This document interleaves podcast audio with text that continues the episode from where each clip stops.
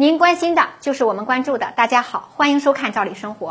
随着经济高速发展，我们不得不承认，这个时代呀，机遇与风险是并存的，没有什么绝对安全和可靠的。即使是把钱存在银行里，或者呢投资买理财也是一样的。银行不是没有风险，在国外银行倒闭呀屡见不鲜。那在咱们国内呢，这种情况比较少，但也不是没有银行出现过问题。相信大家也都知道。现在啊，大家身边的银行越来越多了，除了中农工建交啊，其他的以城市冠名的各类商业银行啊、信用合作社等等也很常见。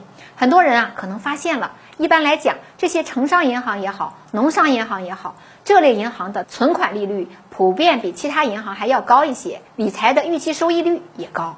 像一些保本型的结构性存款呀等产品，回报也比其他的行，尤其是五大银行要高一点。这对很多老百姓讲都是很有吸引力的，但是也有很多人担心，说这样小一点规模的银行是否靠得住呢？一般来讲，城商行的存款利率比国有大型银行要高一些，这个主要原因啊，在于城商行投资规模小，网点也少。在老百姓的心目中，竞争力不是那么强。那他们要想发展，在市场上分得一杯羹，就得结合自身的特点，一方面利用自身的优势和渠道，开发一些灵活性的产品；而另一方面，就是要通过高息揽储来吸引客户存款。在一些弹性空间，比如呢，推出一些行情的产品啊，周年庆送礼品、各种节假日专享产品等等。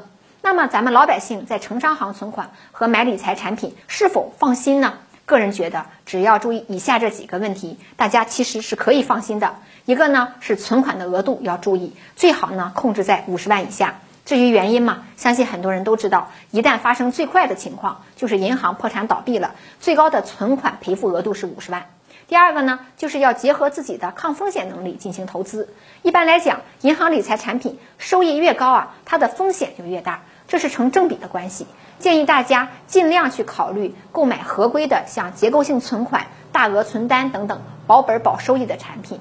第三个就是要注意产品的介绍以及购买的方式，尤其呀要注意接待你的银行工作人员。之前就有部分银行工作人员哄骗储户、非法挪用储户的资金等不法行为，大家在银行办事儿也要留心。现在买银行理财也要双录，这是银行取证的手段，咱老百姓也要留有证据。各类承诺一定也要落实到纸面上才放心。最后一个就是要关注银行业绩等金融信息，这个也很重要。如果发现这个银行运作有大的问题，风险大，那就赶紧看顾好自己的资金，不要让它置于风险之中。应该讲，我们国家的银行绝大多数是安全的，一方面是监管的力度大，另一方面从国家层面讲也有相关的安置方案。一般来讲，储户是不会受损失的。时间关系，关于银行存款理财的话题就聊到这儿，感谢收看，下次见。